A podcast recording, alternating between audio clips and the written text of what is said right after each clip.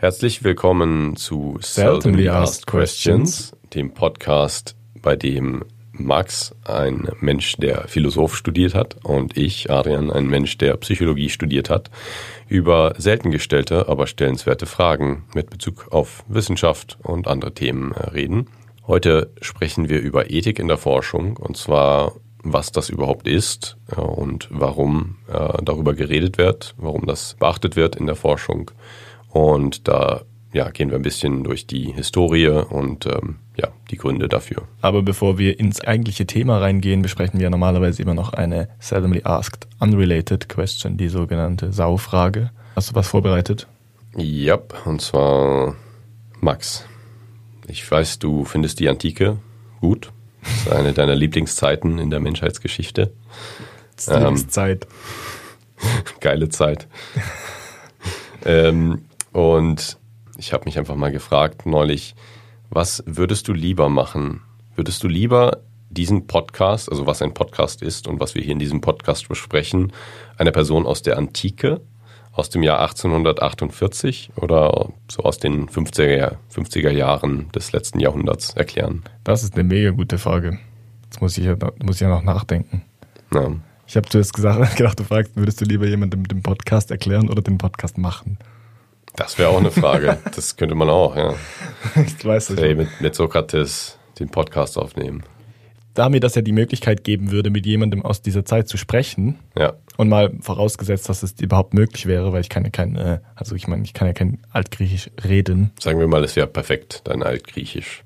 Okay, also die, die, es gibt keine Sprachbarriere. Genau dann würde ich das natürlich schon machen, weil es mir die Möglichkeit geben würde, mit dieser Person zu reden. Darf ich dann auch noch andere Sachen fragen oder darf ich nur über den Podcast sprechen, auch wenn sie so sagen? Nur eine Frage. Und wie ist so die Zukunft? Sorry, ich kann nur, ich kann nur was so im Podcast. Ich muss es so verpacken. So, wir reden manchmal über ähm, so PC-Maschinen. Das wird sie sicher verstehen. Ja, ja. Das Problem wäre halt auch, ganz viele Wörter gibt es einfach nicht im Altgriechisch dann. Also ja. wie würde ich erklären, dass wir so, so kleine Rechner haben, die, die unsere Hosentaschen wärmen und so. Ja. Das wäre mega schwierig alles. Aber das Coole wäre wirklich da. Also darf ich jetzt andere Fragen stellen oder nicht? Ja, ja, du darfst. Also ich darf eigentlich alles okay. Mögliche. Aber ich muss reden. den Podcast einfach möglichst. Aber du musst ihn schon vorstellen. Wie lange? Du hast unbegrenzt Zeit. Ich habe unbegrenzt Zeit. Also du hast zumindest die gleiche Zeit für, für jede Epoche, weil man braucht in den äh, späteren Epochen natürlich weniger Zeit. Deswegen hast du eigentlich okay. unbegrenzt Zeit, so viel du brauchst, weil sonst wäre es nicht fair. Also ich hätte gar keinen Bock, jemandem zu erklären, was ein Podcast ist. Und dann, das musst, du musst erstmal anfangen. Wir haben einen Podcast und es gibt so ein Medium, wo alle reinhören können. Mhm. Und dann würde ich die anderen Fragen stellen. Was ist es für eine Person? Ist es von deinem eher adligen Stand oder ist es so ein Gossen? Es ist so ein, so ein Philosoph. Ah, okay. Vielleicht nicht weltbekannt, aber so zweite Reihe. Zweite Reihe. Also es ist so äh, Thales von Milet oder so. Genau. So Leute, die gedacht haben, alles ist aus Wasser oder Feuer oder so ein Scheiß. so diese Naturphilosophen, die gar, keine, gar keinen Plan hatten. Ja. Okay, sehr cool. Nee, dann würde ich die Antike nehmen, weil ich Fragen stellen darf. Die, das Einzige, was mich dazu in den 50er Jahren bringen würde, wäre, dass ich denke, es wäre einfacher zu erklären vielleicht. Obwohl, ja. wäre es das? Ein bisschen, aber auch nicht, also viel. Es ist wie Radio, schon, aber die Leute sind nicht so gut vorbereitet. Man müsste vielleicht andere Dinge detaillierter erklären. Aber ja, es ist schon ein bisschen ein, einfacher, glaube ich. Wahrscheinlich wäre es schwierig, jemand zu beruhigen, so aus den 50ern und zu sagen, hey, ich bin ja, ich bin aus der Zukunft, aber ich erkläre dir jetzt nur, was um was es im Podcast geht. Wo wahrscheinlich eine Person aus der Antike das eher akzeptieren würde, einfach weil die so ein bisschen mythischeres Weltbild haben. Wahrscheinlich würden sie sagen, okay, ja. sind sie ein Gott? Und du würdest sagen, ja, ja, hör jetzt zu. Ich genau. nehme manchmal so Folgen auf. Ich rede manchmal mit einem Kumpel über so Themen aus der Wissenschaft. Mit einem anderen Gott. Ja, über dich zum Beispiel, Thales. Und dann würde er denken, okay, hm. ist jetzt alles aus Feuer oder nicht? Und ich sage, ich, keine, keine Ahnung, ich habe keine Physik studiert. Ich kann, es, ich kann es leider nicht spoilern, aber... Was würdest du nehmen? Also du darfst doch eine andere Epoche nehmen, die dich äh, besonders. Was wäre denn der Epoche, die dich besonders interessiert? Ja, das, das war so der, ähm, der Gedanke war, bei den 50ern wäre es vielleicht ein bisschen tricky, weil die Person sehr, sehr ähnlich scheinen würde, aber vielleicht doch von den Werten ganz anders wäre und dann ja, vielleicht eher kritisch wäre. Ich glaube, ja, vielleicht 1848, aber äh, antike Personen, ja, wäre schon interessant, einfach zu sehen, was passiert, wenn man mit so einer Person reden muss und dann merkt, es gibt so viele Sachen, die wir annehmen, die diese Leute nicht intuitiv verstehen, weil das, wir, unsere Gedanken auf so vielen Annahmen beruhen, die diese Leute einfach nicht hatten damals und deswegen ganz anders nachgedacht haben. Also so Neugierde und so wurde schon vor allem unter den, den philosophischen Kreisen sehr hoch geschätzt und ich glaube, die Leute würden sehr gerne mit dir reden und ja. wären sicher sehr interessiert. Also könntest du wahrscheinlich irgendwo auf dem Podest stehen und dann würde ich ja. sich so die, der, die Agora, also der Marktplatz, würde sich so füllen mit ja. interessierten Menschen. Teilweise war der Wohlstand auch so bei Stadtbevölkerung mega hoch. Ja. Also weil die halt auch ähm, sehr viel Sklavenarbeit hatten und so. Und die hatten auch Zeit, also die hätten auch Zeit, dir zuzuhören. Du könntest dir echt Zeit lassen. In den 50ern würde ich sagen, ja, ich habe jetzt nicht so viel Zeit. Was ist es mit dem Radio? Ja. Erzähl mir mehr über Zukunft, wahrscheinlich würden die sagen. Meinst du, du würdest exekutiert werden, wenn du dein Handy aus der Tasche nimmst und so zeigst, was das kann, oder würdest du eher wie ein Gott behandelt werden? Ich glaube nicht, dass sie verstehen würden, was es kann. Ja, du sagen, hey, ich Video zeigen, bin ein Gott, ja kann einfach jetzt jemand anrufen. Ja. Und sagen, hä? was, was? naja, aber das Coole dran ist, ähm, und das ist jetzt auch mein Versuch zur Überleitung, man kann natürlich gut reden mit Leuten über Philosophie oder so, das sind natürlich zeitlose Themen meistens. Ja. Also sie wären sicher nicht deiner Meinung bei vielen Sachen, aber sie würden natürlich verstehen, wenn du zum Beispiel mit ihnen über Moralphilosophie oder Ethik oder sowas reden würdest. Ja. Und ich glaube also, den Podcast von heute könnten sie sich vielleicht zum Teil anhören mhm. wenn wir jetzt äh, perfekt altgriechisch sprechen würden. Ja. Ehrlich gesagt weiß ich gar nicht, ob man das so, ob man das überhaupt so gesprochen hat oder ob es eher so ein Vulgärgriechisch gab, wie bei Latein auch. Es hat sich ah, wahrscheinlich ja. wegentwickelt von dieser klassischen Sprache. Ja, das kann gut sein. Aber die könnten sicher zuhören und würden zumindest verstehen, warum wir darüber reden, was gut ist und was schlecht ist und wie man das entscheiden kann. Ja. Meine Überleitung wäre, dass es in allen diesen drei ähm, Epochen sicherlich einige Sachen gab, die als ganz ähm, alltäglich äh, betrachtet wurden, die wir heute als sehr problematisch sehen würden und eben als unethisch. Und da können wir gleich mal einsteigen in die Geschichte der Ethik. Heute bei Seldomly Asked Questions Ethik in der Forschung. Ich finde es eigentlich ganz gut, ein bisschen also halb ernst sich vorzustellen. Ich bin Adrian halb ernst, euer Psychologe. Gut, dann äh, würden wir sagen, die seldomly asked question von heute ist, warum, warum braucht, es eine Ethikkommission? Ethik warum versuchen wir das jetzt mal? Die seldomly asked weil, question von heute ist, warum braucht es eine Ethikkommission? Ja. Also, weißt, weil wir können schon lustig zusammen gleichzeitig reden, aber Nicole kann einfach eine Spur rausschneiden und dann hört man nur so ganz leise im Hintergrund, wie genau. jemand so ein bisschen retardiert mitspricht. Ja. Irgendwann, irgendwann schaffen wir es und dann fühlt es sich halt richtig gut an. Gut. Ich würde zuerst mal drüber sprechen, was überhaupt die Ethikkommission macht und was es ist. Ja. Und dann können wir mal so darauf eingehen, warum es die braucht oder was es für gruselige Fälle in der Forschung der Psychologie zum Beispiel gab, die das ausgelöst haben. Eine gute Idee. Ich möchte mal vorwegnehmen, das wollte ich schon in anderen Folgen sagen, die Unterscheidung zwischen Ethik und Moral ist eigentlich vernachlässigbar. Aber in diesem Kontext finde ich es nicht. Mhm. Manchmal, also es wird austauschbar verwendet, auch in der Philosophie manchmal, weil wenn man Moralphilosophie betreibt, macht man das, was man in der Ethik macht. Also Moralphilosophie und Ethik sind eigentlich synonym. Das heißt, man bespricht, welchen theoretischen Unterbau eine Moralphilosophie hat. Also man sagt zum Beispiel, es gibt irgendwelche Werte in der Gesellschaft und wir versuchen die irgendwie zu systematisieren und irgendwie festzustellen, welche tatsächlich verfolgbar sind und wie man das wissen kann, was man richtig handelt. Also die Frage von der Moralphilosophie grundsätzlich ist ja, was soll ich tun? Also wie kann ich richtig handeln? Wie kann ich mich richtig verhalten? Und dazu müssen natürlich erstens innerhalb von einer Werttheorie die Werte bestimmt werden, die man hat als Gesellschaft und gleichzeitig dann irgendwie eine Theorie anbieten, die einem sagen kann, wie man handeln soll, also auf die man sich verlassen kann. Und ganz früher oder auch in der Mittelalterphilosophie oder auch in der Antike war es oft so, dass man auch versucht hat, noch metaphysisch zu begründen, warum diese Werte gut oder schlecht sind. Also zum Beispiel, die sind Gott gegeben oder man sagt, dass die Welt ist so gebaut, dass die Werte richtig sind. Von dem hat man sich ein bisschen entfernt, aber eben einerseits die Werttheorie, dann den theoretischen Umbau quasi darum, wie man die verwendet und so eine Leitlinie oder so ein, manchmal oft ist es so ein Dogma oder bei Kant ist es eine Maxime, an die man sich wenden kann. Oder es ist einfach zum Beispiel die goldene Regel, also auch Moralphilosophie betreibt natürlich auch die Kirche. Mhm. Das ist dann ja eher ein deontologischer Ansatz, wenn man sagt, das ist Gott gegeben, oder? Nein, nicht unbedingt. Also deontologisch wäre eine Pflichtethik mhm. oder manchmal sagt man eben auch Gewissensethik. Mhm. Da geht es eben darum, dass man sagt, man muss die richtige Intention haben. Und mhm. es, ist, es ist schon so, du hast recht, es ist oft verbunden damit, dass ähm, Gott gegebene Werte quasi universal sind, also sind sie immer, und man sich darauf verlassen muss und die durchziehen muss, egal was es für ein äh, Outcome hat. Also eben nicht konsequ äh, konsequenzialistisch. Aber man könnte theoretisch auch sagen, Gott sagt, wir müssen utilitaristische Werte verfolgen. Also es kommt mhm. auf die Konsequenz an. Also es könnte auch sein, die gottgegebenen Werte sind das größte Glück in allen Menschen. Mhm. Könnte man theoretisch sagen, aber es wurde, wurde selten so gesagt. Du okay. hast schon recht, aber es schließt sich nicht aus. Ja, ich wollte nur kurz einwerfen, dass wir ja heute auch ähm, ab und zu mal über Konsequenzialismus und Deontolo Deontologismus reden. Deontologie, ja, genau. Deontologie.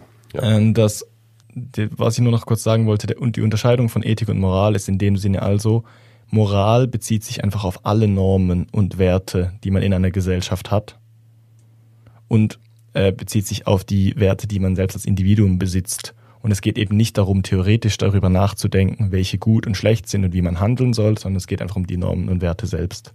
Und für heute ist das relevant, weil die Ethikkommission sich eben mit der Theorie dahinter beschäftigt und gleichzeitig auch mit der praktischen Anwendung und halt auch bestimmen muss, welche Werte das vertreten werden sollen und welche nicht. Ja. Die betreibt in einem gewissen Sinne auch Moralphilosophie oder stützt sich zumindest auf eine Moralphilosophie, wie du gerade schon angesprochen hast. Vielleicht ja. möchtest du kurz umreißen, was die Ethikkommission denn macht.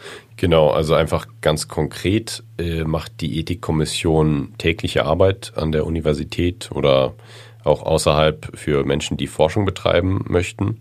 Die müssen nämlich, um ethische Forschung zu betreiben, dann die Einverständnis der Ethikkommission äh, einholen und dazu schickt man einen äh, Antrag. Es kann ein Formular sein, was ja von Uni zu Uni anders aussehen kann, aber es sind immer die gleichen Grundelemente drin. Und in diesem Antrag beschreibt man seine geplante Forschung und muss eben bestimmte Eckpunkte der Ethikkommission ähm, beschreiben. Und die Mitglieder der Ethikkommission lesen das und treffen sich dann und entscheiden, ob diese, diese Studie genehmigt werden kann oder nicht genehmigt wird. Und wenn sie nicht genehmigt wird, dann ähm, muss man meistens noch ein paar, paar Korrekturen einarbeiten. Und äh, in den seltensten Fällen wird sie einfach gar nicht genehmigt. Das betrifft natürlich nicht alle Disziplinen, weil ich habe mich nämlich auch gefragt, ob es überhaupt philosophische Forschung gibt, zum Beispiel die äh, die Ethikkommission ähm, begutachten muss. Mir ist aber da jetzt kein Beispiel eingefallen. Es ist ähm, so, dass es meistens Forschung am lebenden oder verstorbenen Menschen betrifft. Ja. Und in gewissen Fällen auch Tierversuche. Genau. Und in der Psychologie ist das sehr häufig so. Bei den meisten Studien würde ich sagen, muss eine ethische Bewilligung eingeholt werden. Aber es gibt auch in der Psychologie zum Beispiel Studien, die keine ethische Bewilligung brauchen. Zum Beispiel, wenn man mit öffentlich einsehbaren äh, Daten arbeitet. Mhm. Also zum Beispiel, wenn man Reddit-Posts analysieren sollte oder ähm, andere ja. Informationen. Da braucht man meistens keine ethische Bewilligung, da die Daten einfach schon öffentlich ähm, frei verfügbar sind. Genau, da sprichst du jetzt auch was an. Also es geht oft einfach auch um die Datensicherheit. Also auch wenn man Menschen nichts gibt, wie in der Medizin zum Beispiel oder in der pharmakologischen Forschung, dass man jetzt Menschen keine Medikamente gibt oder an deren Körpern Versuche macht oder mit deren Verhalten oder deren Geist äh, Versuche macht, also wenn man die gar nicht trifft, sondern einfach nur Daten im Internet oder so erhebt über so einen, äh, eine Umfrage, dann muss man sich trotzdem an die Ethikkommission wenden, weil man natürlich zeigen soll, dass man einen Datenmanagementplan hat. Ja. Also da geht es darum, dass man die Daten sicher verwahrt, zum Beispiel. Äh, was ist sonst noch wichtig, dass man, dass man die nicht äh, an Dritte weitergibt? Genau, dass auch ähm, die Teilnehmer nicht identifizierbar sind aus den Daten, die eben ah, ja, veröffentlicht werden was manchmal trotz, ähm, also auch wenn man den Namen der, der Person nicht verwendet, sondern einen Code, kann es trotzdem noch sein, dass die Leute identifizierbar sind mit gewissen Daten. Wenn die einfach zu selten vorkommen, mehrmals, dann kann man eben sehen, dass eine bestimmte Kombination von, von Daten nur einer Person äh, zuzuordnen ist. Ja, ja. ja. Ich habe mir auch noch überlegt, vielleicht gibt es ein anderes Feld so in den Geisteswissenschaften, wo man die Ethikkommission fragen müsste, das unüblich ist. Ich habe so theoretisch überlegt und wollte dich fragen, was du denkst, aber ich weiß es nicht. Zum Beispiel, wenn man jetzt äh, geschichtliche Forschung macht und man macht Interviews mit Menschen, mhm. dann kann ich mir vorstellen, dass man vielleicht trotzdem zur Ethikkommission gehen muss, weil es kann erstens sein, dass man über ein heikles Thema spricht und man auch da wieder Daten erhebt. Auch wenn diese Leute vielleicht einwilligen, man darf meinen Namen veröffentlichen und diese Daten verwenden, gibt es vielleicht eine Herangehensweise, die ethisch relevant ist. Zum Beispiel, sagen wir, man redet mit Opfern eines Genozids oder so. Mhm. Kann es auch sein, dass es da, dass da die Herangehensweise wichtig ist, dass man sich vorher überlegt, gibt es eine Möglichkeit, dass ich diese Person irgendwie diese psychisch schade, indem ich sie gewisse Dinge frage oder genau. retraumatisiere. Ja, das ist die, die eine Möglichkeit, dass es eine direkte negative Konsequenz gibt, zum Beispiel Retraumatisierung. Es könnte auch indirekt ähm, schädlich sein, wenn die Person wegen deiner Fragen irgendwelche sensiblen Informationen erzählt, zum Beispiel, dass sie mal ein Verbrechen begangen hat oder ah, sonst etwas ja. und dann eben aufgrund der Forschung äh, da negative Konsequenzen erleidet. Und ähm, das ist auch ein Teil des Ethikantrags oder der ähm, Teilnehmerdokumente, die man dann den Teilnehmern vorlegt, bevor sie ihr Einverständnis geben, in der Studie teilzunehmen oder ihr informiertes Einverständnis, wo dann auf einem Information Sheet, also einem, einem Informationsblatt, dann immer die, die Grundinformationen oder die wichtigsten Informationen zur Studie zu finden sind. Und das ist dann auch sowas wie, gibt es negative Folgen für mich? Werde ich kompensiert? Gibt es positive Konsequenzen mhm. für mich oder Nutzen aus der Studie? Das ist ein Teil davon, von diesen Informationen, die den äh, Teilnehmern dann zugänglich gemacht werden müssen. Also ein Beispiel, ein ganz einfaches Beispiel für negative Folgen, ähm, die man bekommen kann in einer Studie. Zum Beispiel, ich bin äh, involviert in ähm, Forschung, wo die Teilnehmer ein bisschen Blut hergeben müssen oder nicht müssen, sondern sich dazu bereit erklären und dann im, im Rahmen der Studie das machen. Aber es ist auch immer die Möglichkeit eben zu sagen, nein, ich möchte das nicht und dann macht man das auch nicht heutzutage. Aber ja, wenn man eben einen Teil seines Körpers abgibt an äh, die Forscher, dann ist das natürlich eine negative Konsequenz, weil wenn man zwei Liter Blut abgibt, dann hat man schon ja, signifikante negative Konsequenzen. Und ein positiver Nutzen könnte zum Beispiel sein, eine Kompensation finanzieller Natur, wenn man jetzt 300 Franken oder 300 Euro bekommt für die Studie. Dann ja. ist das natürlich eine sehr gern gesehene Konsequenz. Oder man wird behandelt zum Beispiel. Oder das. Also man, ja. man kriegt eine Behandlung für ein Medikament, das gerade noch nicht zugelassen ist, aber das gerade in der Testung ist. Ja. Oder negativ könnte auch sein, dass man dann Nebenwirkungen hat zum Beispiel. Oder äh, was ich auch noch gedacht habe, was so häufig diskutiert wird, ist ein Zufallsbefund. Ja, das stimmt. Also man muss natürlich auch Probanden aufklären, dass es sein kann, wenn sie untersucht werden, dass man irgendwas findet. Ja. Weil ähm, wer gesund ist, wurde nur nicht oft genug untersucht. Ja, und da muss man den Teilnehmenden dann auch die Chance geben zu sagen, ja, wenn es da einen gibt, möchte ich den hören oder nein, ich möchte das nicht wissen. Ja. Und die Funktion der Ethikkommission ist so eben eine ethische Forschung zu, ähm, zu abzusichern oder sicherzustellen. Und warum das nötig ist oder warum das heutzutage so gemacht wird, ähm, werden wir in der Folge anhand von einigen historischen Beispielen erklären. Ja. Ich weiß nicht, ob du vorher noch was sagen wolltest oder. Ja, ich wollte nur noch, reingehen. ich wollte noch was anderes sagen, nämlich ich habe mich gefragt, wer da eigentlich drin sitzt, weil ich bin ehrlich gesagt nicht so bewandt mit der Ethikkommission oder war es nicht vor der Folgenvorbereitung, weil ich eben als jemand, der in der philosophischen Forschung arbeitet, nicht so viel Berührungspunkte damit habe mhm. und ich jetzt bei psychologischen Forschungen also noch nie verantwortlich dafür war, dass es von der Ethikkommission zugelassen wird. Also ich war auch schon im Prozess dabei, aber ich habe mich dann gefragt, wer sitzt da überhaupt rum?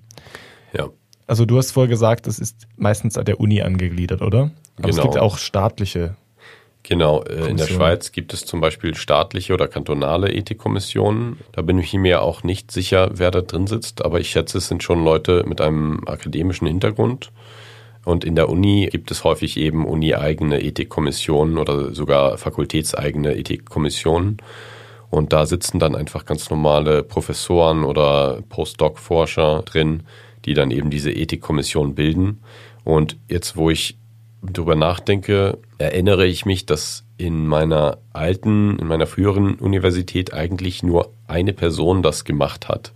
Also ich weiß nicht, ob dann da für ah, den ja. Fall, dass es mal eine, eine kontroverse Studie gibt oder eine Studie, ja, ich glaube, stimmt, es gibt auch zwei verschiedene Arten von Anträgen. Es gibt eine Studie, bei der man eben keine großen Eingriffe hat oder keine potenziell großen Risiken. Und dann gibt es eben so Forschung am Mensch, wo man biologische Proben nimmt oder irgendwelche Interventionen vornimmt, wo es dann etwas wichtiger ist oder das Ganze etwas, etwas ernster ist und dann eben mehr Leute sich beraten. Aber bei diesen einfacheren Studien, wo vielleicht einfach ein, eine Fragebogen an Menschen ja, abgegeben wird, da äh, ist es dann so, dass es auch eine einzelne Person in der Ethikkommission entscheiden kann. Ich glaube, es ist so generell, dass es meistens ein sehr interdisziplinärer Mix ist in diesen Ethikkommissionen, vor allem in den kantonalen. Also da, ich weiß, dass da Philosophen sitzen, mhm. manchmal, Mediziner, Psychologen, Juristen vor allem auch. Ja. Da werden wir vielleicht auch noch drauf eingehen, was da die Connection ist, weil es ist schon nicht nur so, dass es nur um Moralphilosophie geht. Ich meine, es geht natürlich um die rechtliche Absicherung von einer Uni, von einem äh, Staat, von Forschern und so weiter. Ja. Und oft sitzen auch Laien drin. Ja. Das hat den Grund, denke ich, dass diese Menschen zugezogen werden als Vertreter der Bevölkerung. Also dass ja. man sagt, was ist denn die normale Intuition von jemandem, der sich überhaupt nicht befasst? Weil mhm. es geht ja auch immer um medialen Aufschrei, mhm. zum Beispiel bei Forschung, dass man eigentlich sagt, dass die ganze Bevölkerung sagt, was habt ihr da gemacht mit den Affen? Ja, ja. Das Beispiel. was habt ihr da gemacht? Und ähm, dass dann jemand aus ähm, ein Laie, der sich nicht mit Moralphilosophie beschäftigt und der sich nicht mit ähm, medizinischen Trials beschäftigt, einfach sagt, ja, das kommt mir komisch vor oder das finde ich nicht so gut erstmal. Und wenn man mir es erklärt, finde ich es dann vielleicht doch nachvollziehbar. Das ist, glaube ich, immer so ein, ein Puffer noch, dass ja. jemand, äh, der sich nicht damit beschäftigt, einfach sagt, ich habe ein schlechtes Gefühl dabei, wenn ihr Affen Kokain gebt. Ich habe ein schlechtes Gefühl dabei, wenn ihr Affen hinter zwei Mikrofone setzt und dann einen Podcast aufnehmen lässt. ja, ich würde ich mir anhören. Ja, aber diese Diversität der Ethikkommission ist auch ganz wichtig, wenn man mal später darüber nachdenkt, wer das eigentlich leitet und da entscheidet. Und auch die, den Bezug zur Gesellschaft mal betrachten, ist, ist ganz gut, weil die früheren Studien, die im Nachhinein problematisch betrachtet wurden, eben auch nur von den Leuten aus der Zeit damals betrieben worden sind. Und damals war es eben gesellschaftlich noch nicht so problematisch. Ja. In einigen Fällen, in manchen schon. Da werden wir jetzt auch mit den Beispielen sehen, dass gewisse Dinge nicht als problematisch angesehen wurden, obwohl sie es natürlich durchaus waren. Und das lässt einen auch darüber nachdenken, ob das vielleicht in 20, 50 Jahren dann auch rückblickend so ist. Ich habe ein Beispiel vorbereitet, aber du auch, ich glaube. Ja, ich weiß nicht, ob wir einfach chronologisch gehen. Dann müsste ich, glaube anfangen. Ja, hattest du vor 1932? Ja, aber fang trotzdem du an. Nein, nein, fang du an. Nein, du. Nein, du. Nein, du. Wir müssen nach der, nach der Zeit gehen.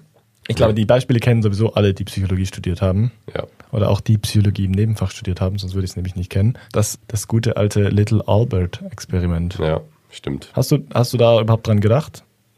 Äh, nein, erst nachdem du es äh, erwähnt hattest. Ich habe mich an den erinnert, weil es so ein Mystery-Fall ist. Man weiß ganz wenig drüber eigentlich. Ja. Sehr schlecht dokumentiert worden, auch wissenschaftlich schlampig gearbeitet. Ja. Schlampig! Durchgeführt von äh, John Watson, mhm. einem der Gründerväter der Behavioristen.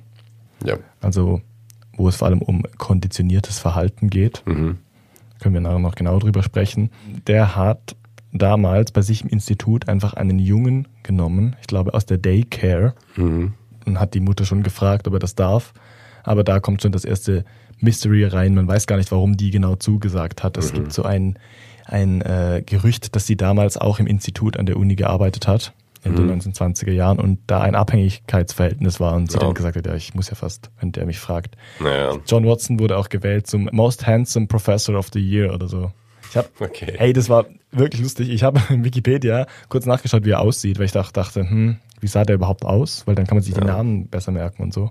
Und dann dachte ich, ja, das sah wirklich gut aus. Und dann habe ich in einem anderen Artikel gelesen, den ich auch verlinken werde, ja. dass er sehr hübsch war. Gut, gut. Auf jeden Fall hat er ja. sie vielleicht auch so beeinflusst. Er hat dann dieses Kind zu sich genommen, der war, ähm, der wurde Little Albert, also Klein Albert genannt und war damals neun Monate alt, hieß ja. aber vermutlich anders. Das war einfach so ein Probandenname, also da heißt ja meine Frage?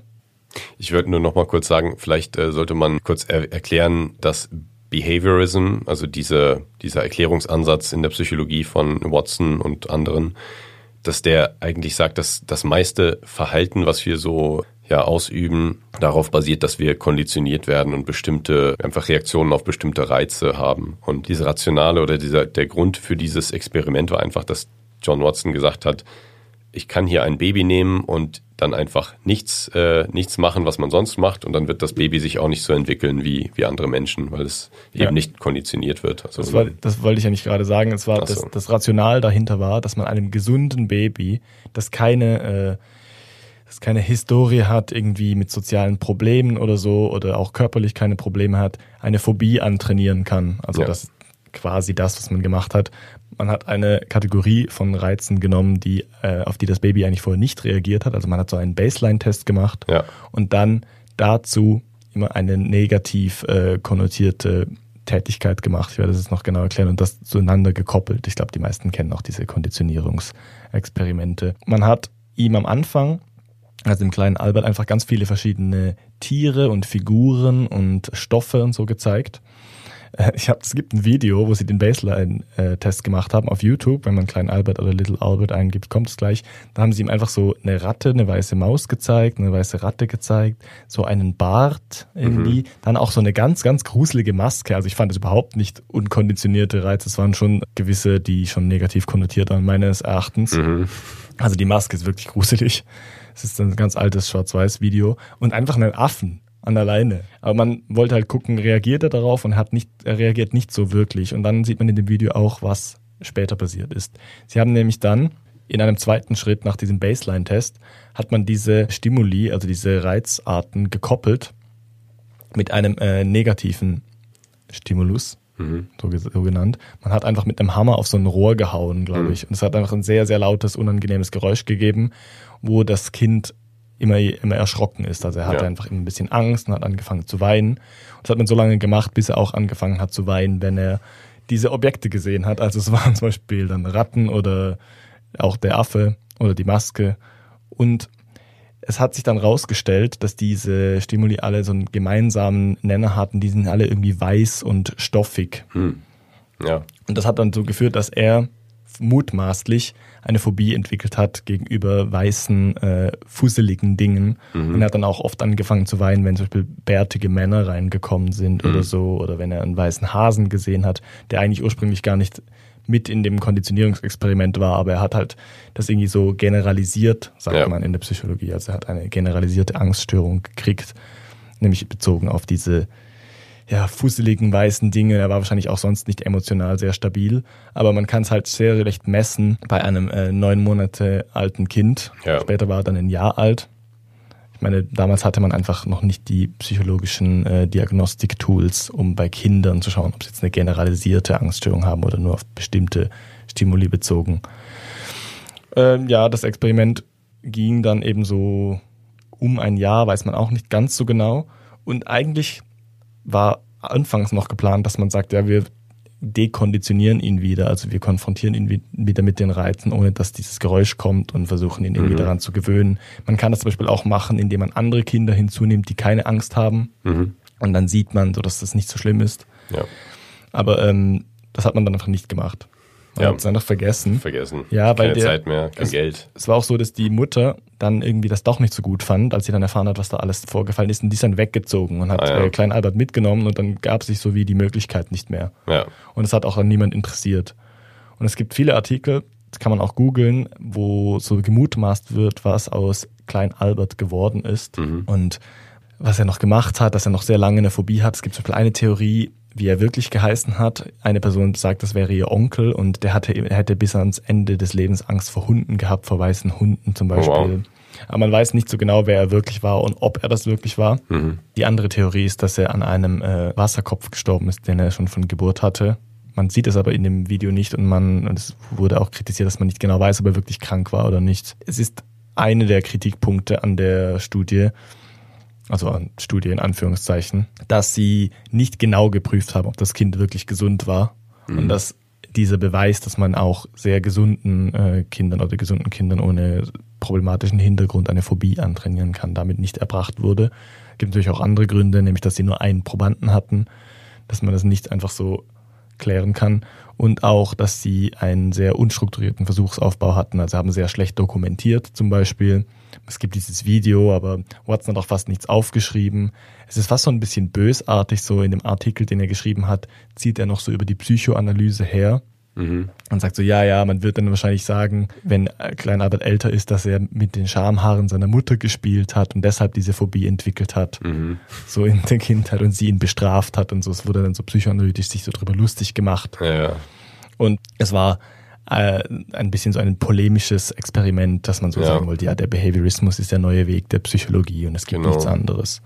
Der hat, glaube ich, auch mal ziemlich selbstbewusst gesagt, ja, gebt mir irgendeinen einen Säugling und mhm. ich kann ihn einfach so zu so einem Menschen machen, wie ich möchte, weil es alles nur an der Konditionierung liegt. Ich weiß nicht, ob das nicht was für eine Skinner Person war. Oder ja, es war Skinner, ja genau.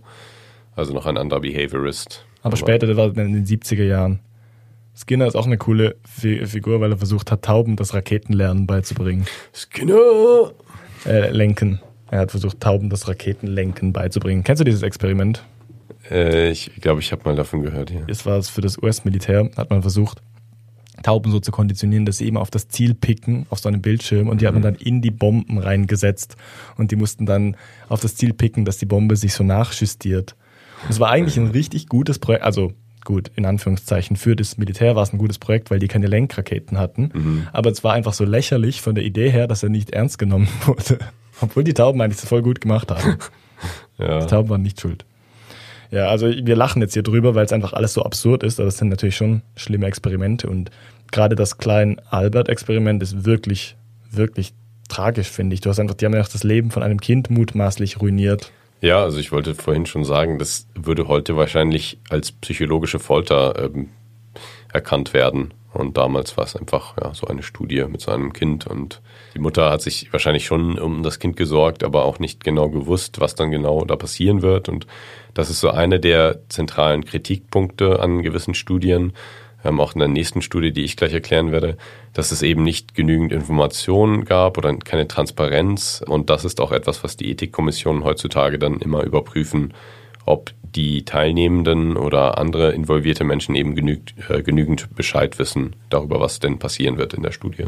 Wir können ja zum, zum ersten Teil, bevor wir die nächste Studie gehen, kurz so über die Implikationen reden. Also es wird manchmal gesagt, das Klein-Albert-Experiment so ein Uranstoß war für die Ethikkommission. Bin ja. mir da nicht so sicher, weil es war sehr, sehr früh. Mhm. Es war so in den Anfängen der psychologischen Forschung, also wo man wirklich auch Versuche gemacht hat. Und es hat dann sehr, sehr lange gedauert. Und da waren auch noch äh, Events dazwischen, auf die du nachher eingehen wirst. Genau. Das Einzige, was ich sagen will, wir haben vorher darüber geredet, ob nicht die Werte früher vielleicht anders waren. Mhm. Bei diesem Fall bin ich mir nicht so sicher. Es ist schon universal eigentlich einsehbar. Und Watson wurde damals auch, äh, also ich möchte jetzt nicht so einfach sagen, dass die Leute das hätten checken sollen, weil man hat vorher so noch nie was sowas gemacht. Aber Watson wurde damals schon kritisiert dafür. Mhm. Und er hat auch sich geäußert und hat gesagt, das ist halt das Opfer, das man eingehen muss für gewisse Erkenntnisse und so. Ja. Und ich finde, nicht immer kann man dann so im Nachhinein sagen, ja, wir hatten als Gesellschaft schlechte Werte und brauchen deshalb eine Ethikkommission, die das überprüft, sondern man kann auch sagen, es gibt einfach auch sehr ehrgeizige und skrupellose Individuen, die man regulieren muss und das kann auch ein Grund sein. Ja. Und da leuchtet dann auch wieder ein, ein Punkt durch, der wichtig ist in der Ethik, äh, in der ethischen Betrachtung einer Studie oder einer Forschung, nämlich der, das Kosten-Nutzen-Verhältnis wo Watson gesagt hat, ja, das ist ein Opfer, was man bringen muss, aber dann muss man wirklich die Frage stellen in der Ethikkommission, ist es die Kosten wirklich wert, das, was wir dann an Wissen daraus ähm, generieren oder gewinnen werden aus dieser Studie? Und äh, der Nutzen von der Studie ist überhaupt nicht klar eigentlich. Jetzt im Nachhinein genau. gesagt, es ist wirklich unwissenschaftlich. Es hat sehr wenig gebracht. Es hat eher einen Anstoß gegeben, dass man versucht hat, Phobien besser zu verstehen zum Beispiel. Und die Versuchsleiterin oder eine, die dabei war, also ein Undergraduate Student, also eine Assistenzstudentin von ähm, Watson, ja, eine Bachelorstudentin. Also damals gab es noch keinen Bachelor, aber halt ja. auch eine un eher unausgebildete Studentin am Anfang.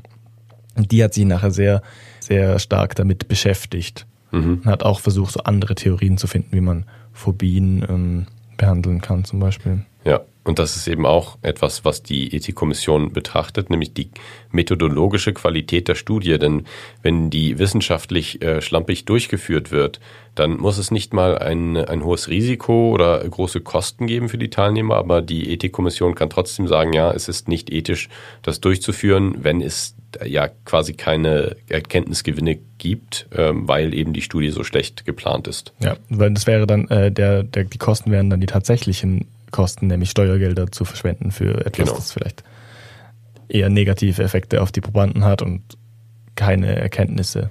Ja, es ist natürlich auch eine ethische Betrachtung, dass es der Wissenschaft im Allgemeinen schaden könnte, wenn eine schlecht durchgeführte Studie dann negatives öffentliches Interesse hervorruft und daneben das Ansehen der Wissenschaft schädigt. Es ist eigentlich auch keineswegs so, dass man ethisch aus Klein Albert gelernt hat und dann gesagt hat, ab jetzt machen wir, schauen wir darauf nach, nach den 1920ern, wie wir jetzt gleich sehen werden. Ja, also es gab eben auch noch weitere Studien, ähm, die viel Aufmerksamkeit erregt haben, ja, wegen problematischer Dinge, die dort vorgefallen sind. Die man auch eher Studien nennen kann, jetzt im Vergleich zu Little Albert. Genau, ja. Das war einerseits die Tuskegee Study, die von 1932 bis 1972 gedauert hat. Dann ähm, im Jahr 1971. Und ich glaube, das war dann auch so ein bisschen der, der Schlusspunkt oder der Punkt, wo das fast dann übergelaufen ist. Ja, auch die Tuskegee Study hat eben dann in den frühen 70ern viel Aufmerksamkeit erregt und dann eben zu einem Umdenken geführt. Ähm, über die möchte ich auch nochmal reden hier. Also die Tuskegee Study war eine Studie in äh, den USA, in, an der 600 schwarze US-Teilnehmer teilgenommen haben. Die kamen alle aus ärmeren Verhältnissen. Das waren hauptsächlich so Landwirtschaftsarbeiter, die relativ einfache Tätigkeiten gemacht haben und deswegen natürlich auch ja eher zu motivieren waren mit den äh, ja, Boni, die sie eben sich äh, durch die Teilnahme erarbeiten konnten. Und diese Boni waren zum Beispiel gratis Gesundheitsuntersuchungen und Behandlungen es hat sich dann aber später herausgestellt, dass das zum Beispiel eine Lüge war oder das ist nicht passiert. Die wurden mhm. nicht wirklich behandelt, sondern haben Fake-Behandlungen bekommen, wie zum Beispiel einfach Placebo-Medizin. Sie haben Essen bekommen. Das war sicherlich auch ähm, ein Grund, warum dann viele von denen teilgenommen haben, weil das eben schon Geld war, was sie sparen konnten. Aber sie waren eben ja eine, eine verletzliche Gruppe, weil sie eben nicht äh, besonders wohlhabend waren. Ich, ich bin mir nicht ganz sicher, aber ich, glaub, ich glaube zu erinnern, dass es auch für dunkelhäutige Menschen, ich glaube, es ist im Staat Alabama, oder? Mhm. Tuskegee. Diese, dieses Institut ist, glaube ich, in Alabama. Ja. Ziemlich sicher. Und ich glaube, dass auch zu dieser Zeit, als die Studie begann, es nicht so einfach war für dunkelhäutige Menschen äh, medizinische Versorgung zu kriegen, ja. weil sich auch manche Leute aus rassistischen Motiven geweigert hatten, die zu untersuchen oder so. Genau. Und dass es da auch dann so ich glaube, so wie Wohltätigkeitsvereinigungen gab, wo man so hingehen konnte, die mhm. das gemacht haben. Ich glaube, es wurde auch so unter dem Deckmantel von so einer Organisation gemacht, dass die dann untersucht wurden. Ja, der geschichtliche Kontext ist in der Tat einer, der noch viel mehr von institutionalisiertem Rassismus geprägt war und vielleicht auch deswegen diese Population ausgewählt wurde für diese eher riskante Studie. Das äh, Studienziel, das angegebene war, die Effekte von unbehandelter Syphilis zu observieren. Und deswegen waren unter den 600 Teilnehmern 399 mit einer latenten Syphilis und der Rest war eine Kontrollgruppe ohne. Aber das angegebene Ziel heißt, es war ja noch damals noch nicht offiziell so, oder? Also die, die Teilnehmer wussten nicht, dass das das Ziel ist. Genau. Also das war auch eine latente Syphilis. Das heißt, die Leute hatten keine starken Symptome und es wurde ihnen eben auch nicht erzählt von der Diagnose. Also das wurde erforscht, es wurde getestet, aber den Menschen wurde dann nicht davon erzählt was dann natürlich auch zu vielen Komplikationen geführt hat. Mhm. Und die Krankheitssymptome, die sie hatten oder bei den Gesundheitsuntersuchungen, wurden sie dann eben auch nicht behandelt. Und ähm, 1932 gab es auch noch keine effektive Behandlung für Syphilis. Da gab es einige Ansätze, die waren sehr riskant oder schädlich. Aber im Laufe dieser Studie, die angeblich auch nur sechs Monate dauern sollte, dann aber 40 Jahre gelaufen ist, wurde eben das Penicillin entdeckt und äh, entdeckt, dass das auch effektiv gegen Syphilis hilft. Und das sind eben alles schon ja, einigermaßen problematische Dinge. Es wurde keine offizielle Teilnahmeeinverständnis eingeholt von den Teilnehmern. Es gab auch eine Cover Story, dass die Studie zu einer Behandlung aufgrund von schlechtem Blut sei. Also schlechtes Blut war so ein so ein Begriff, um verschiedenste Krankheiten oder einen, einen, generellen Krankheitszustand zu beschreiben, der aber keiner spezifischen Krankheit zugeordnet mhm. Äh, wurde. Ähm, das könnte Syphilis sein, aber auch Anämie oder Müdigkeit. Also man dachte auch sehr lange, dass schlechtes Blut grundsätzlich der Grund ist für Krankheiten. Das war auch der Grund, dass man so Aderlass praktiziert hat, also dass man einfach genau. Blut aus dem Körper gelassen hat, dass der Körper dann Neues bildet und gedacht hat, dass das Menschen hilft. Das hat meistens die Krankheit aber noch verschlimmert. Ja. Es kommt übrigens von so einer ganz, ganz alten antiken Idee, dass ähm, so das Blut eines der vier Säfte ist, die äh, Einfluss darauf hat, auf seinen Charakter, aber auch auf Anfälligkeit für Krankheiten und so. Ja. Warte noch kurz, ich wollte noch fragen, das Penicillin wurde entdeckt währenddessen, hast du gesagt, aber ja. das wurde nicht verabreicht, oder? Genau, die Teilnehmer haben keine Penicillinbehandlung bekommen. Und im Laufe der Studie sind dann eben 28 Teilnehmer gestorben an Syphilis. 100 sind gestorben äh, aufgrund von Komplikationen ähm, im Verbund äh, mit Syphilis und 40 Frauen von Teilnehmern wurden aufgrund der Verschleierung der Krank Krankheit infiziert und es wurden dann auch 19 Kinder mit Syphilis geboren. Also schon einiges an äh, ja, negativen Konsequenzen, die aus dieser Studie dann hervorgingen.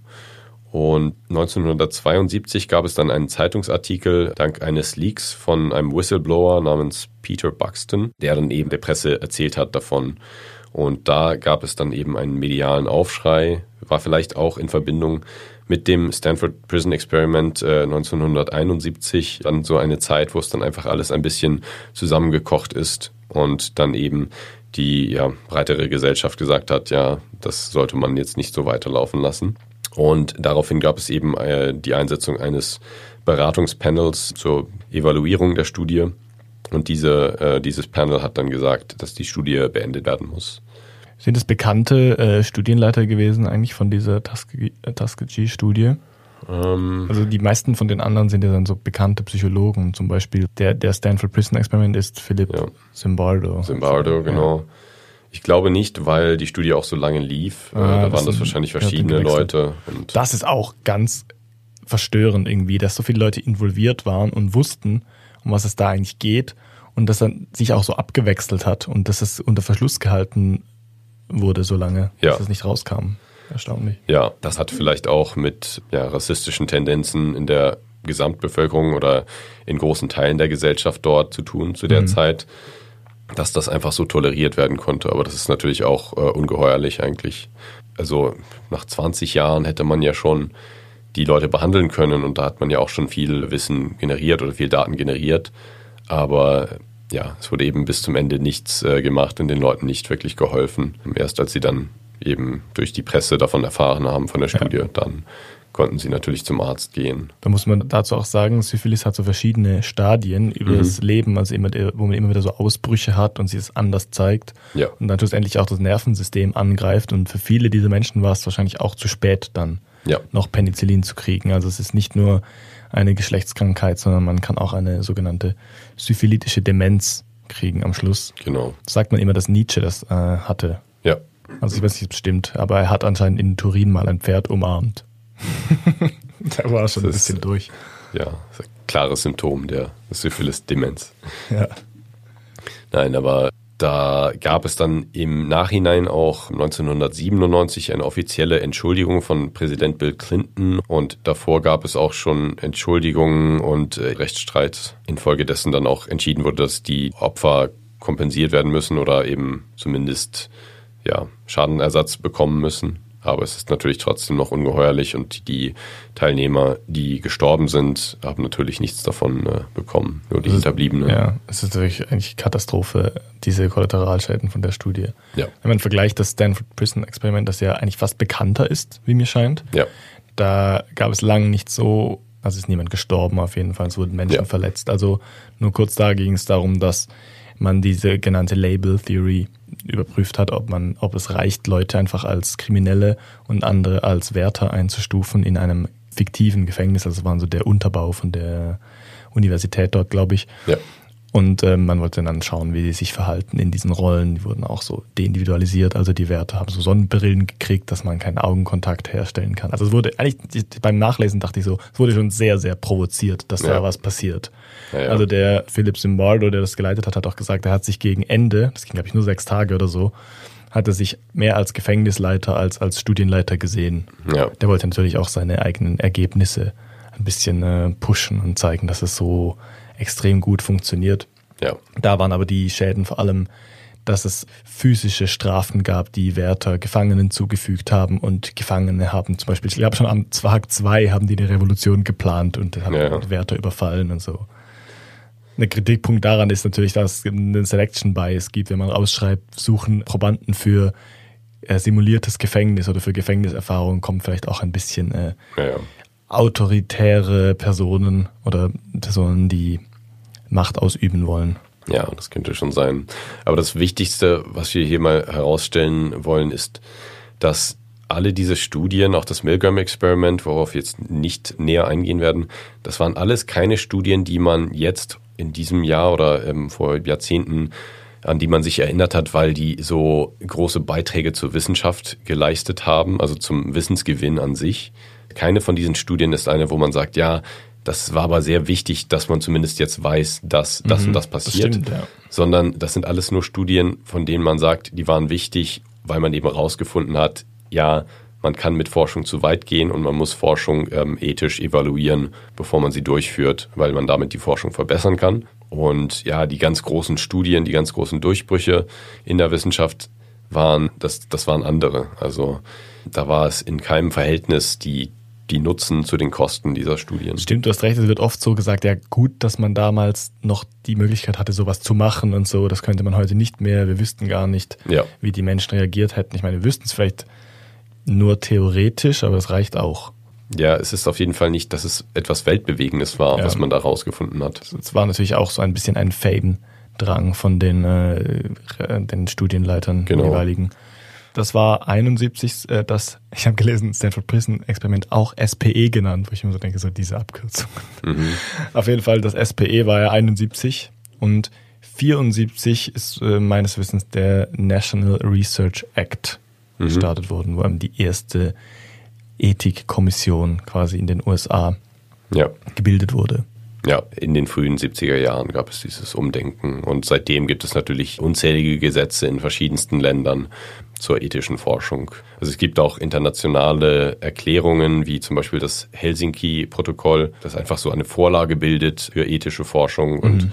ja, so Richtlinien eben den Forschern in verschiedensten Ländern gibt. Genau, und es gibt dann auch immer rechtliche Grundlagen, die sich daran orientieren. Also genau. normalerweise ist es in der Moralphilosophie so, dass man sagt, wir beschäftigen uns in der Moralphilosophie einerseits mit äh, rechtskräftigen Leitlinien, andererseits kann man aber auch sagen, nicht alles betrifft äh, ähm, ein Gericht, also zum Beispiel, ob ich meine Freundin anlüge oder so. Und da geht es dann wie darüber hinaus. Also es ist ein breiteres Feld. Und das ist ja auch der, die Funktion der Ethikkommission, dass man ja im Vorhinein nicht immer alles rechtlich regeln kann und will, weil man ja. auch Forscher nicht einschränken möchte, aber gleichzeitig möchte man sie kontrollieren. Ich glaube, wir können ja jetzt mal genau. drüber reden, was die genau machen. Was ich dich noch fragen wollte, war, was ist es mit dem, mit den Cover Stories eigentlich? Funktioniert das heute noch oder darf man Probanden anlügen? Also, das wollte ich nochmal sagen, dass ähm, die Aktivitäten von äh, Ethikkommissionen nicht dazu führen, dass es heutzutage keine Täuschung mehr gibt in Forschung, sondern es geht nur noch darum, ob die Kosten dieser Täuschung eben weniger sind als die Nutzen, die aus der Forschung gewonnen werden. Also auch nicht unbegrenzt, aber einfach so, so, solange es kleine Täuschungen sind, die vertretbar sind. Genau, solange, also sie müssen vertretbar sein. Ja. Das ist, wenn man jetzt sagt, wir machen eine Studie zur kognitiven Leistung und dann forscht man auch etwas zu Persönlichkeitszügen oder mhm. ähm, zu anderen Variablen, dann ist das schon okay. Dann äh, geht es, also sagt die Ethikkommission nur, ja, dann müsst ihr aber die Leute am Ende auch aufklären darüber, ähm, was ihr denn wirklich erforscht. Aber solche kleinen White Lies, wie sagt man das auf Deutsch? Ja, also, also Lügen, die Probanden eigentlich schützen sollen eher. Aber es stimmt schon nicht. Das sind einfach gerechtfertigte Lügen in dem Sinne, dass man halt gewisse Sachen nicht untersuchen kann, wenn die Menschen wissen, worum es geht. Ja, ja, genau. Gerade Persönlichkeitssachen sind, sind manchmal so, dass natürlich die Leute dann sich zu sehr, sehr selbst hinterfragen und so sehr auf ihre Antworten achten und dann eben nicht Ja. natürlich reagieren können. Ja, ja. Aber es sind keine White Lies. Ich glaube, White Lies ist eher so, wenn man jemandem nicht sagt, dass er scheiße aussieht, weil man die Person nicht verletzen möchte. Ja. Also ich weiß nicht genau. Ja, gut. Das Aber ich meine ist nur, auf es, jeden Fall eine, eine Lüge, die keine großen Kosten hat. Und wenn man die Lüge dann später enttarnt, dann wird es eben als nicht extrem schädlich gesehen. und die Menschen können dann immer noch unterscheiden, also die Probanden dürfen dann noch entscheiden natürlich, ob ihre Daten verwendet werden oder nicht. Also ich meine, Genau, das ist auch immer noch sagen, gut, ja, ihr habt mich jetzt hier reingelegt Ja, und ich möchte lieber nicht, ähm, dass meine Daten hier zu meiner Persönlichkeit zum Beispiel veröffentlicht werden oder so. Und dann hat die Person natürlich das Recht, dass es rausgenommen wird. genau. Ja, das ist auch immer möglich. Ich glaube, das ist eine der größten Aufgaben von der Ethikkommission. Einerseits also mal das Studiendesign anzuschauen und zu schauen, können, werden die Leute irgendwie in Gefahr gebracht oder eben getäuscht, so dass sie Schaden davontragen. Ja, Und da geht es oft darum, darf man Leute anlügen und darf man eben die sogenannte Cover Stories erfinden, um eigentlich was anderes zu erforschen, als das, was die Cover Story sagt. genau. Und es kann auch darum gehen, dass man den Leuten nicht zu viel Geld gibt, zum Beispiel. Dass man nicht Reize, finanzielle Reize zum Beispiel setzt, die so groß sind, dass die Leute bei etwas mitmachen, was eigentlich schädlich ist und wo sie ja negative ähm, Konsequenzen dann eben daraus erleiden könnten. Bei Little Albert war es übrigens auch so, dass man im Vorhinein wusste, dass es potenziell schädlich sein könnte. Ja. Ich, ich lese mal noch das Zitat vor, das ich äh, rausgeschrieben habe von Watson, also auf Deutsch übersetzt. Er meinte, wir entschieden den Versuch zu wagen, denn wir trösteten uns mit dem Gedanken, dass Angstreaktionen ja sowieso auch ohne uns entstehen, wenn ein Kind das geschützte Umfeld der Kinderklinik für die rauen Widrigkeiten seines häuslichen Umfeldes verlassen muss. Ja.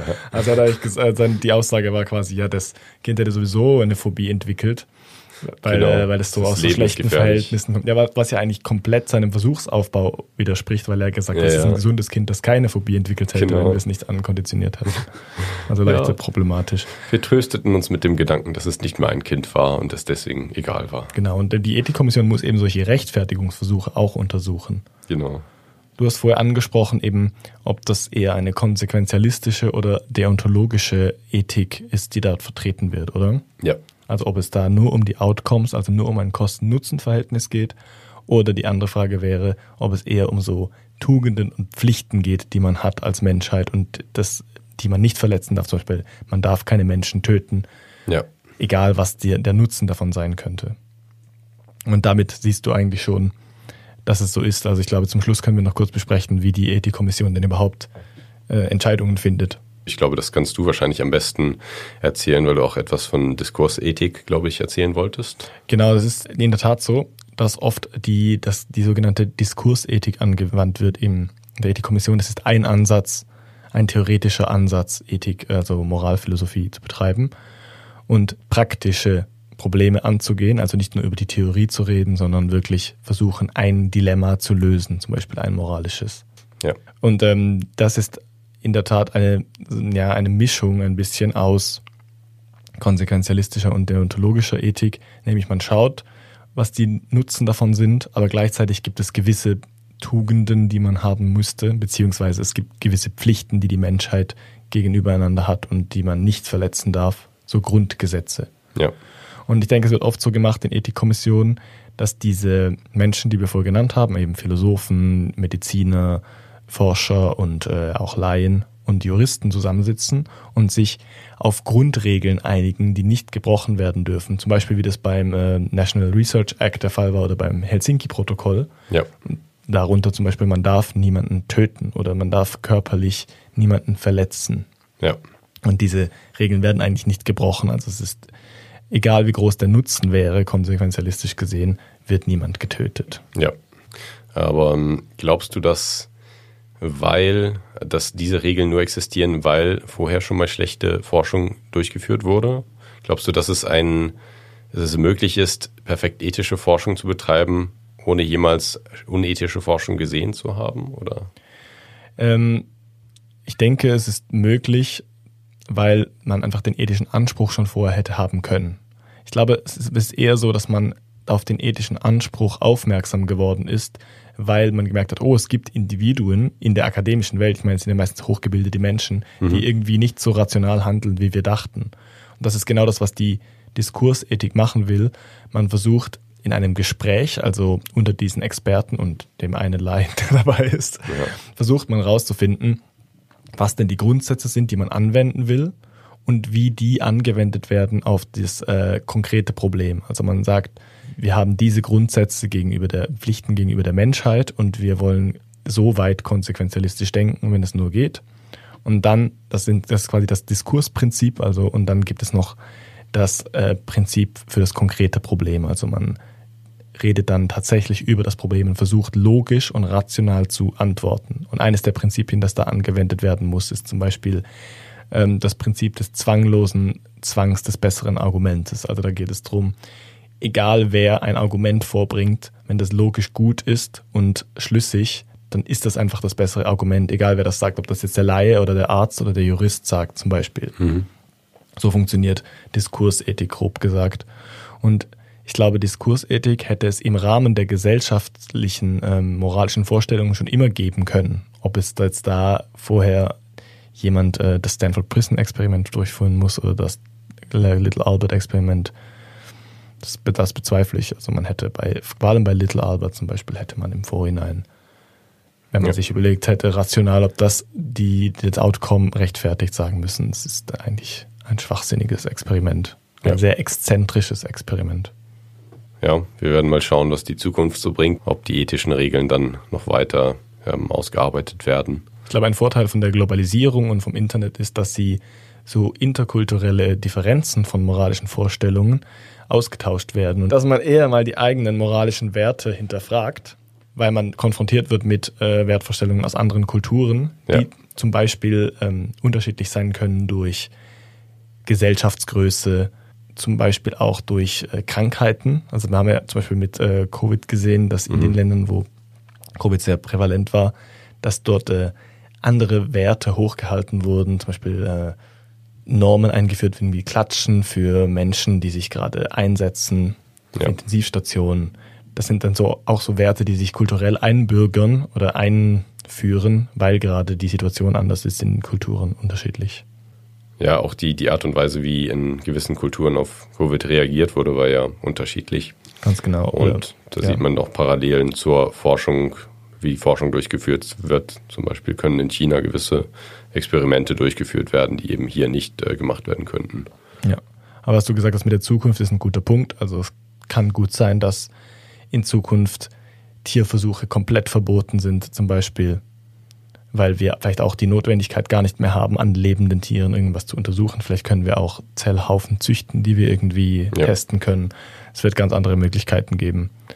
Und das hat ja auch ein bisschen dazu, damit zu tun, wie wir uns gesellschaftlich entwickeln in Sachen Empathie und Ethik, ähm, wo wir vielleicht darauf zurückkommen werden in einer weiteren Folge.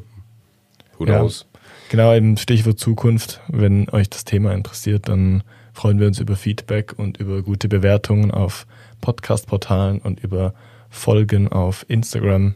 Genau, wenn ihr uns folgt, dann erfahrt ihr auch alles, was in Zukunft von uns äh, veröffentlicht genau. wird. Und, und uns, uns gibt es in Zukunft überhaupt noch. Ja, vielleicht werden wir auch noch ein, zwei Memes rausbringen in Zukunft. Also schaut mal rein, folgt uns und äh, danke fürs Zuhören. Vielen Dank.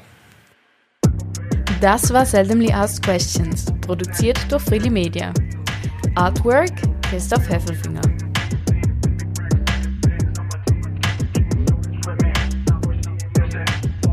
Musik Balance Cooper. Es ist meistens so, dass ich bin, dass ich so eine, äh, dass ich so ein Freeride mache. Ich nehme mir einfach zehn Minuten und schreibe einfach alles auf, was mir einfällt, und dann gucke ich die Sachen nach, die ich nicht gut genug gewusst habe. Ja, jetzt wird es mal interessant hier. Das ist mega eine gute Strategie, finde ich. SAQ behind the scenes. SAQ behind. Meine Performance-Strategie ist, äh, keine Vorbereitung zu machen und dann fünf Minuten vor der Show zu nehmen.